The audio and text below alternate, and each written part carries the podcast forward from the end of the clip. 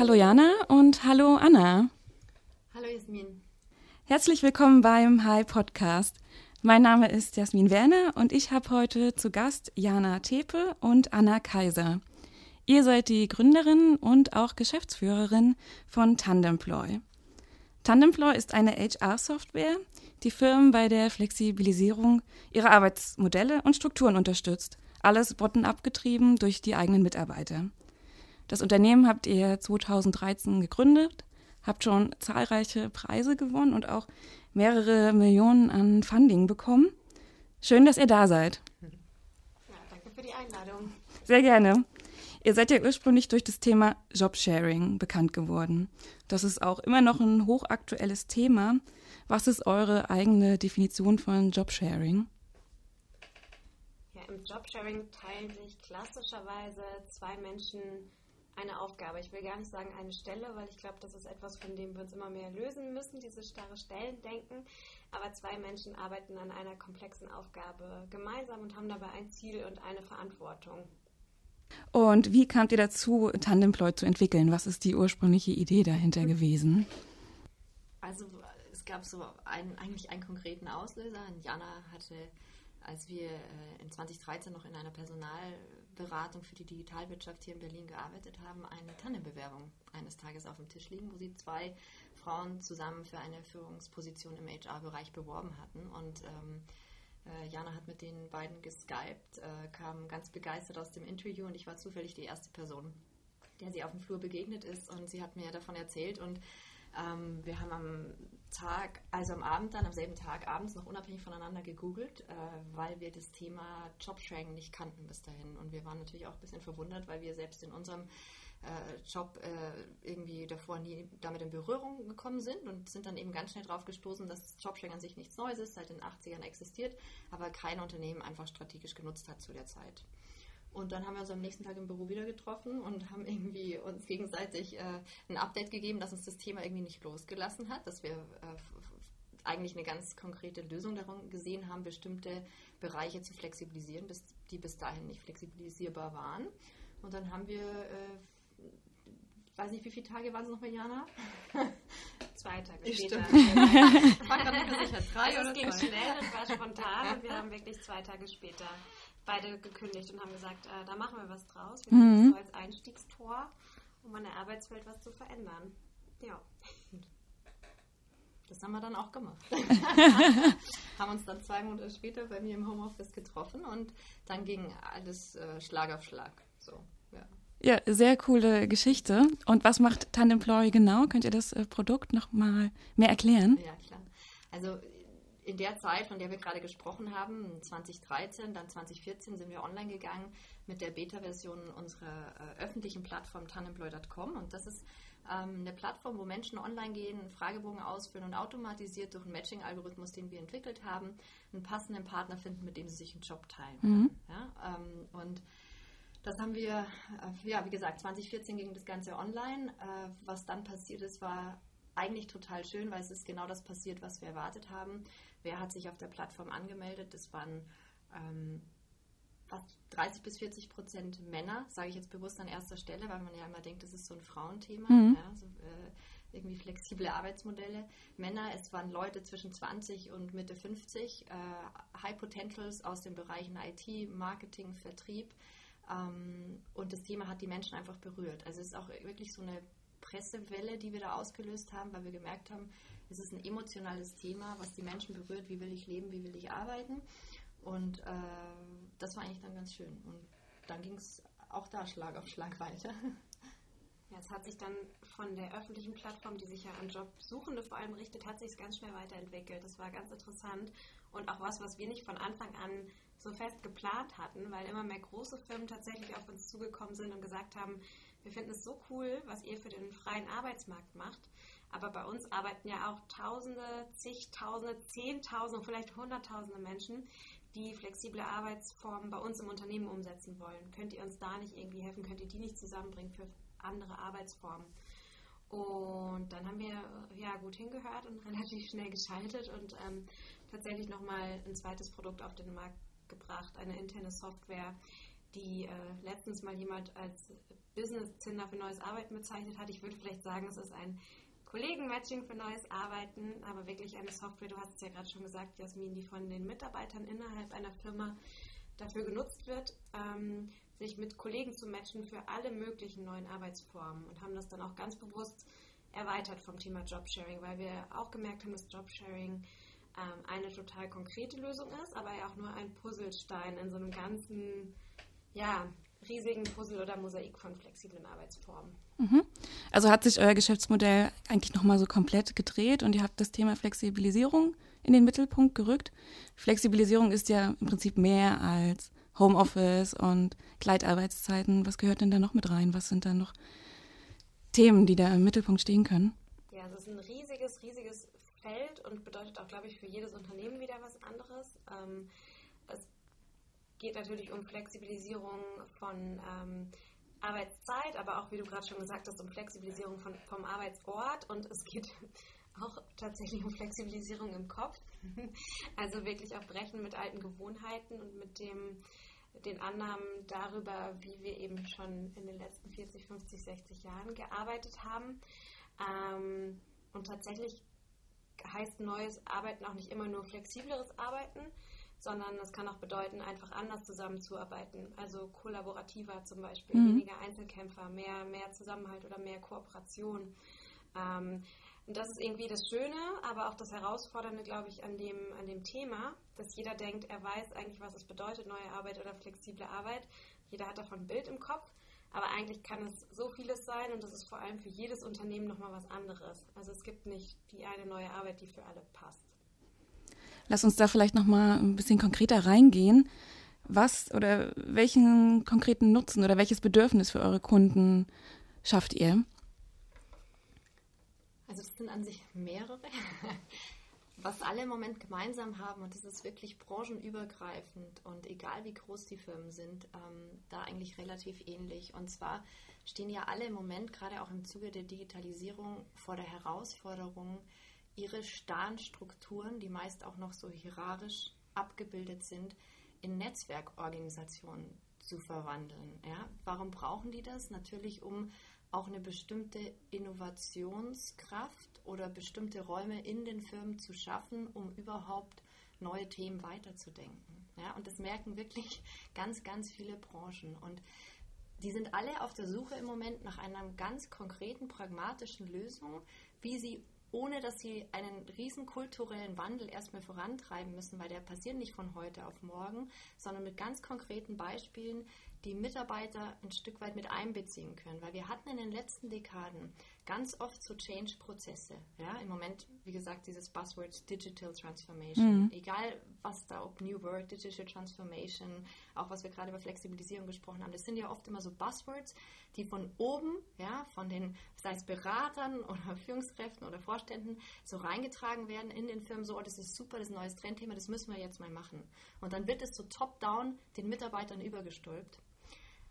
Aber so kommt überhaupt nichts an. Ja, die Mitarbeiter schlagen die Hände über den Kopf zusammen und rennen vielleicht weg oder fragen sich nur auch schon wieder so ein Trendthema.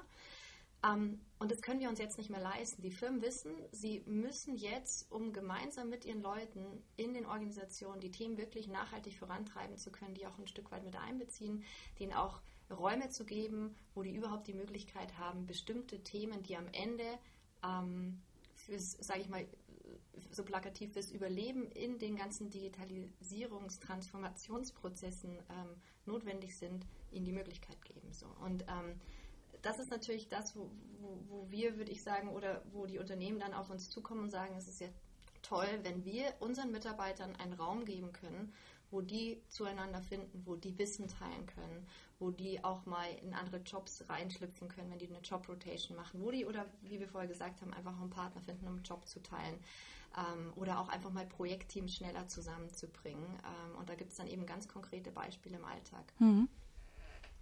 Und damit entlasten wir auch ganz besonders die Personalabteilung, die das bisher immer händisch oder in Excel-Tabellen tatsächlich managen und irgendwie organisieren musste. Also das ist wirklich die Realität auch jetzt noch in ganz vielen DAX-Konzernen und im Mittelstand, ne, dass all diese Konzepte zwar da sind. Also die Firmen haben tolle Konzepte für Jobrotation, für Mentoring-Programme, für mehr Projektarbeit. Also die Ideen sind ja alle da.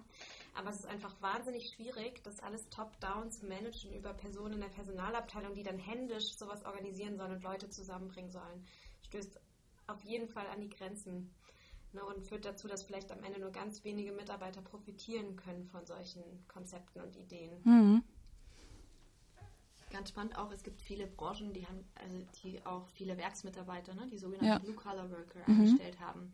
Und wir waren total überrascht, muss ich ehrlich sagen. Also das erste Mal mit bestimmten äh, Kunden, mit denen wir zusammengearbeitet haben, mit großen DAX-Konzernen erfahren hatten, dass ungefähr die Hälfte der Belegschaft keine aktive Firmen-E-Mail-Adresse hat. Also ja. keine E-Mail-Adresse besitzen. Mhm. Das muss man sich mal vorstellen. Wir sprechen über Digitalisierung und Transformationsprozesse, aber es gibt keine Software, die ähm, andere, also äh, es gibt ja immer so die Entry Points, wie komme ich in eine Software rein und so ein Verifizierungsprozess. Und oft ist es die Firmen-E-Mail-Adresse. Ja, ja ist, ist schon das erste Hindernis. Ja, genau, mich da einzuloggen und da äh, irgendwie ein Teil von zu sein. Wenn ich aber keine E-Mail-Adresse habe, bin ich schon mal nicht ein Teil davon. Und das war auch so ein Punkt, wo wir gesagt haben, das kann nicht sein. Wir müssen bei all diesen Themen alle Mitarbeiter mitnehmen. Mhm. Denn wenn irgendwelche ähm, Menschen in, äh, Konzepte ausarbeiten, die im Backoffice irgendwo arbeiten oder im Business Development, wo auch immer, für die Leute in den Werken, dann ist es ja auch sinnvoll, mal sich mit denen auszutauschen, mit denen mitzulaufen, vor allem wenn die das seit 30 Jahren oder so machen. Ja. Und das ist einfach total wichtig, dass wir jetzt nicht übersehen, dass bei diesen ganzen Transformationsprozessen wir vernetzen müssen, Wissen teilen, die Leute mitnehmen, den Gestaltungsspielräume geben und nicht hauruck irgendwas überzustülpen, weil das, was Jana vorher auch gesagt hat zum Thema New Work, das heißt nicht nur Flexibilisierung, das heißt nicht nur irgendwie ähm, bestimmte Prozesse, wie sie jetzt von außen vorgegeben zu machen, sondern es bedeutet einfach auch mal so anders zu arbeiten, wie es auch zu jeder Firma passt. Und das kann sich jede Firma auch selbst kreieren. Und wie sieht das in der Praxis konkret aus? Also ich möchte jetzt auf Anwendungsfälle zu sprechen kommen und vielleicht Erfolgsgeschichten, die ihr mit uns teilen könnt. Mhm. Ähm, ja, also tatsächlich die, die ersten Kunden, die wir hatten, die die Software eingesetzt haben, waren ganz namhafte, bekannte DAX-Konzerne, die sich getraut haben, was uns auch am Anfang fast ein bisschen überrascht hat, weil das waren jetzt nicht total innovative Softwarehersteller oder so, wo man vielleicht denken mhm. würde, das sind die ersten, die das äh, sich ähm, trauen und ausprobieren, sondern es waren wirklich ganz klassisch hierarchisch geprägte Unternehmen, ähm, die das als erstes eingesetzt haben und die dann gesagt haben, wir nutzen das, ähm, damit unsere Mitarbeiter sich wirklich ganz konkret matchen können für Projektarbeit, für Mentoring, für Jobrotation und für Jobsharing. So, das waren die allerersten. Und es war total schön zu sehen, was passiert ist. Tatsächlich auch in dem Moment, wo ähm, die Software und der Nutzen wirklich an die Mitarbeiter auch kommuniziert wurde, was tatsächlich auch ein wichtiger Part ist. Also man muss natürlich begleiten und schauen, dass die Mitarbeiter auch verstehen, so, äh, hoppla, warum bin ich jetzt auf einmal gefragt, hier aktiv zu werden? Das hat doch vorher immer alles die Personalabteilung geregelt. Ähm, und es hat einen ganz schönen Effekt gegeben, weil wir tatsächlich von Anfang an ganz, ganz hohe Anmelderaten hatten und die Leute einfach so glücklich waren, dass sie dieses Angebot bekommen und New Work, was ja, wie Anna schon gesagt hat, wirklich auch mittlerweile für viele so ein totales Buzzword ist und so eine Worthülse, dass sie das wirklich mitgestalten können. Ne? Und so hatten wir ganz schnell eigentlich die ersten Erfolge, dass sich vor allem ähm, Mentoren und Mentees ganz schnell zusammengefunden haben in Unternehmen, also Leute, die sich vorher nicht kannten, die einfach mal ihr Wissen teilen. Das ist, glaube ich, auch das niedrigschwelligste Feature in unserer Software, würde ich sagen, weil einfach mal jemanden zu kontaktieren, eine Frage zu stellen, einen Mentor zu finden, das traut man sich relativ schnell. Ja. Ähm, was dann auch relativ fix ging, war, dass die ersten Menschen, die Ideen hatten für Projekte, dass die ihre Projekte eingestellt haben und ähm, die passenden Mitstreiter gesucht haben in der Firma. Ging es da um komplett neue Projekte, die sich die Mitarbeiter mhm. dann ausgedacht haben oder schon bestehende Projekte? Teilweise ging es um ganz neue Projekte, die mhm. wirklich aus der Belegschaft kamen, die auch noch nicht irgendwie vielleicht tausendmal abgesegnet waren, noch kein festes Budget hatten, noch keine festen Ressourcen. Das allein ist schon was, was in einem Konzern überraschend ist. Ne? Ja. Normalerweise hat man vielleicht, ich weiß nicht, 15 Vorstandsprojekte im Jahr. Da ist dann ganz genau definiert, wie viele Menschen da mitarbeiten dürfen, was das, äh, was das ähm, genaue Budget ist. Ähm, und durch unsere Software ist dann das erste Mal so, so ein Raum aufgekommen, wo einfach die Mitarbeiter sagen konnten, hey, ich würde gerne zum Beispiel ähm, unsere Website überarbeiten. Ich bräuchte dafür die und die und die Person, wer hat Lust mitzumachen. Äh, und dann hinterher auf ihre Führungskräfte zugegangen sind mit der Idee und schon mit einer Idee, wer das Team sein könnte. Mhm. Das kreiert natürlich sehr schöne Momente, also auch ungewohnte Momente natürlich. aber ähm, das bringt die Leute ins Gespräch. Das bringt auch die Führungskraft in eine ganz andere Situation, weil man nicht nur mit einem Problem konfrontiert wird, ich möchte mehr Projektarbeit machen oder ich will meine Arbeitszeit reduzieren, sondern direkt auch einen Lösungsvorschlag mitgeliefert kriegt. Das heißt in der, Real oder in der Konzernrealität nicht immer, dass das alles durchgeht, überhaupt nicht. Aber es heißt, dass man ähm, ins Gespräch kommt und dass man eine ganz andere Ausgangsbasis hat ne? und dass die Menschen wirklich mitgestalten können. Und ich glaube, das ist ein ganz wichtiger Punkt, den Jana gerade angesprochen hat dass die Menschen auch mitgestalten können, weil es gibt ein paar, und zwar wirklich in allen Firmen da draußen, auch wenn wir denken oft, dass die sehr verkrustet sind oder so wirklich in einer, noch in einer anderen Zeit leben.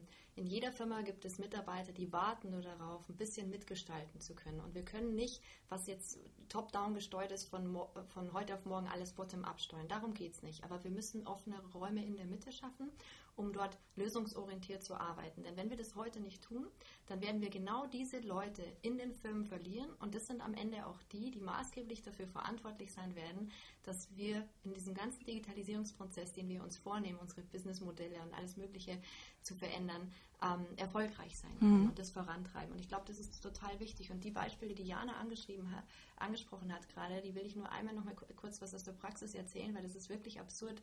Dieses Thema Mentoring, was wir wirklich überall haben, ist oft mit Excel-Listen noch händisch von HR so dass HR ruft die Leute an, fragt, kannst du dir vorstellen, irgendeine Führungskraft, sechs Monate mit dem und den Menti da irgendwie alle paar Wochen mal telefonieren.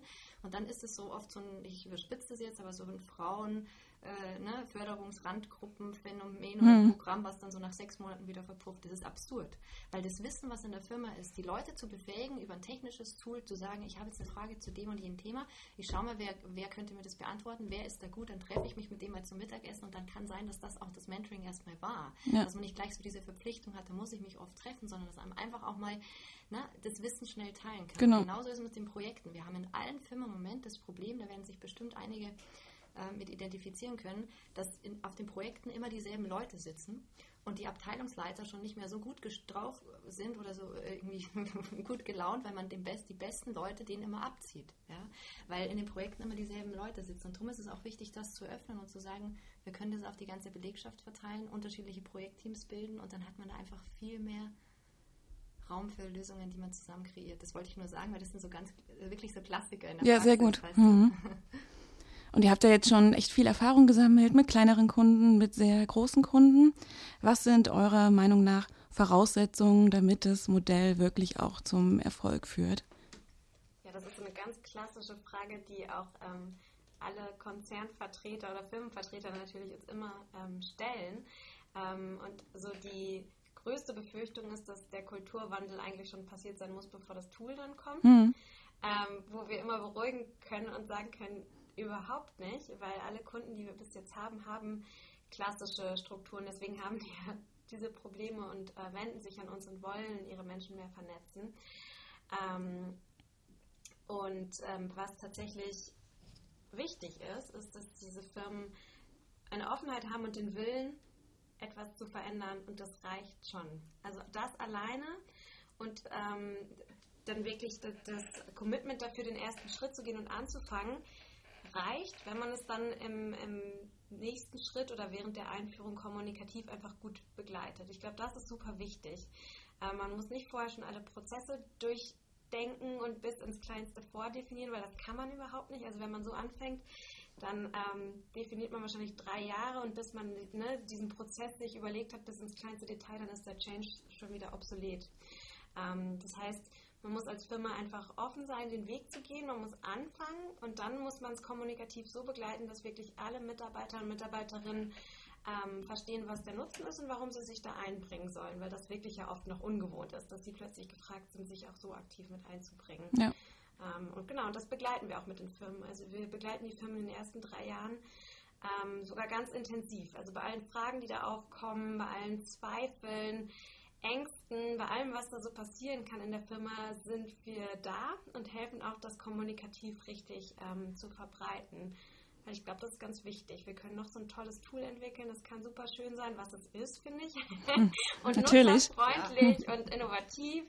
Ähm, das würde ich jetzt alles unterstreichen. Aber wenn man nur das einführt und dann hofft, dass das von alleine fliegt, ähm, wird es schwierig. Das wird in manchen Firmen funktionieren, aber in ganz vielen noch nicht, weil eben ne, die, die ähm, Kultur sich verändern muss. Aber ich würde sagen im Gleichschritt, weil dieses erst kommt die Kultur und dann kommt das Tool, gehört für mich in eine andere Zeit. Also ja. dieses komplett lineare Denken, erst das, dann das, ähm, das muss gleichzeitig passieren und hängt ja auch ganz eng zusammen. Also wenn wir über eine vernetzte digitale Welt reden, dann müssen wir auch solche Themen äh, und Herausforderungen einfach vernetzt angehen.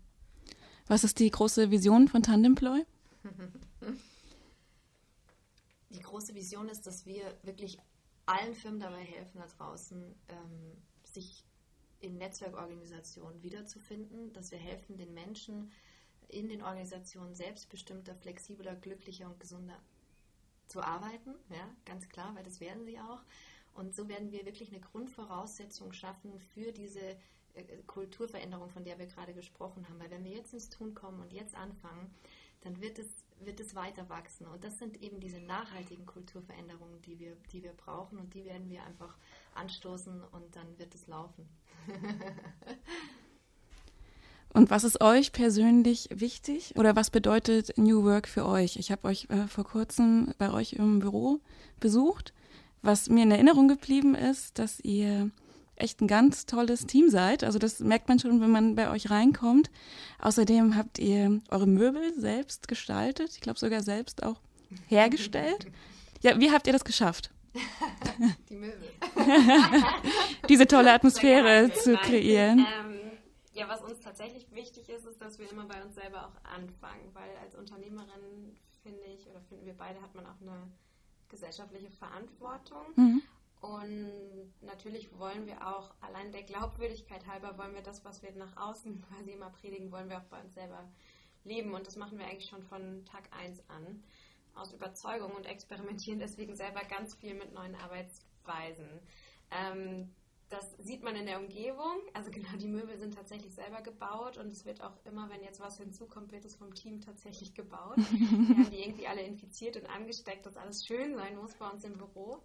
Das ist auch bei denen ins Blut übergegangen. Ja, super. Aber ähm, genau, wir versuchen es auch ähm, tatsächlich umzusetzen in der Art und Weise, wie wir zusammenarbeiten. Also wir haben zum Beispiel vor ungefähr drei Jahren ähm, beschlossen, dass wir die 40-Stunden-Woche bei uns abschaffen heißt nicht, dass man nicht 40 Stunden arbeiten darf, aber dass das nicht das Nonplusultra ist, sondern wir fragen jeden Bewerber im Bewerbungsgespräch, wie viele Stunden er oder sie idealerweise arbeiten möchte in der Woche und machen das in jedem Fall möglich. Also das heißt, unsere Kollegen und Kolleginnen arbeiten zwischen 15 und 40 Stunden die Woche. Mhm. Und das funktioniert auch, weil wenn mal irgendwo zu wenig Power ist, dann decken wir das über Teamkonstellationen ab, über Jobsharing-Paare. Äh, und das ist total gut, weil so wir kein fixes Stellendenken haben, das Wissen besser geteilt werden muss, damit das funktioniert und die Leute sich auch extrem gut absprechen und koordinieren müssen. Ähm, manchmal denke ich sogar viel besser als in einer klassischen Hierarchie. Also man muss viel mehr aufeinander achten und miteinander sprechen und das hat aber ganz viele schöne Folgen. Und genau, wir experimentieren auch mit ganz vielen anderen Sachen. Wir haben zum Beispiel einen Schlafraum, der uns heilig ist, wo tatsächlich Mittagsschlaf gehalten wird. Also jeder, der das möchte, kann es machen und das wird auch wird gemacht. Mhm. Ich glaube, ja, auch bedingt dadurch, dass Anna und ich das auch nutzen. ähm, aber ich glaube, das ist ein ganz schönes Stichwort, weil, ja. weil jetzt irgendwie die Möbel gefallen sind und man hat dann immer so das Bild von hier in Berlin Mitte, Hipster-Büro, so ne, wie die Startups da aufgestellt sind. Ich glaube, am Ende ist es nicht ausschlaggebend ne, für das, was für uns neue Arbeit ist. Neue Arbeit ist Arbeit, die, die den Menschen Freude macht, die gesund ist, ähm, wo man ein Umfeld schafft, wo die Leute gerne hingehen. Das ist auch maßgeblich am Ende äh, verantwortlich für den Erfolg. Und ich glaube, jede Firma kann das schaffen und das ist das, wo wir so mit gutem Beispiel vora also rangehen wollen, weil am Ende geht es darum, dass wir Räume schaffen, die für die Mitarbeiter passen. Äh, selbst in unserem kleinen Team. Und darum wird es alle Firmen da draußen betreffen. Heißt nicht, dass wenn wir jetzt sagen, jeder muss flexibel arbeiten oder im Jobsharing oder irgendwie, egal wie, ist es für jeden was. Es gibt Leute, die brauchen bestimmte Strukturen, die würden mit zu viel Freiräumen irgendwie auch nicht glücklich werden, das wäre für die gar nicht gesund, sondern wie schaffe ich es in meiner Firma so viel Agilität und so viel Divers also Diversität abzubilden, dass am Ende sich alle äh, wohl und glücklich fühlen. Ich glaube, das ist so wichtig. Also auch so diese Großraumbüros, die wir oft in Startups sehen, das wäre was, das wäre für mich eine totale Katastrophe. Räume zum Zurückziehen auch mal zu haben für sich selber, also einfach mal so wieder ein Gefühl zu kriegen, wo sind Menschen glücklich und gesund, wo, was fühlt sich richtig an und dass man sich traut, das auf seine eigene Art und Weise zu leben. Und ich glaube, das ist was, was für uns auch echt New Work ist. Wir haben nämlich auch Mitarbeiter, die trotz der ähm, großen Freiheit die 40-Stunden-Woche wählen und jeden Tag zur gleichen Zeit kommen und Mhm. gehen. Ja, die brauchen dann wieder Struktur und Ganz genau, das Ja. ist eben genauso okay. Ich glaube, es geht wirklich darum, dass man alles, also dass man die, die Palette sozusagen ermöglicht und dass man auch Kompromisse findet mit seinem, Mhm. mit seinem Team. ja, schön. Ich habe abschließend noch eine Frage, die geht eher in die persönlichere Richtung. Was lernt ihr gerade, was ihr noch nicht so gut könnt? Abgeben. Arbeit abgeben?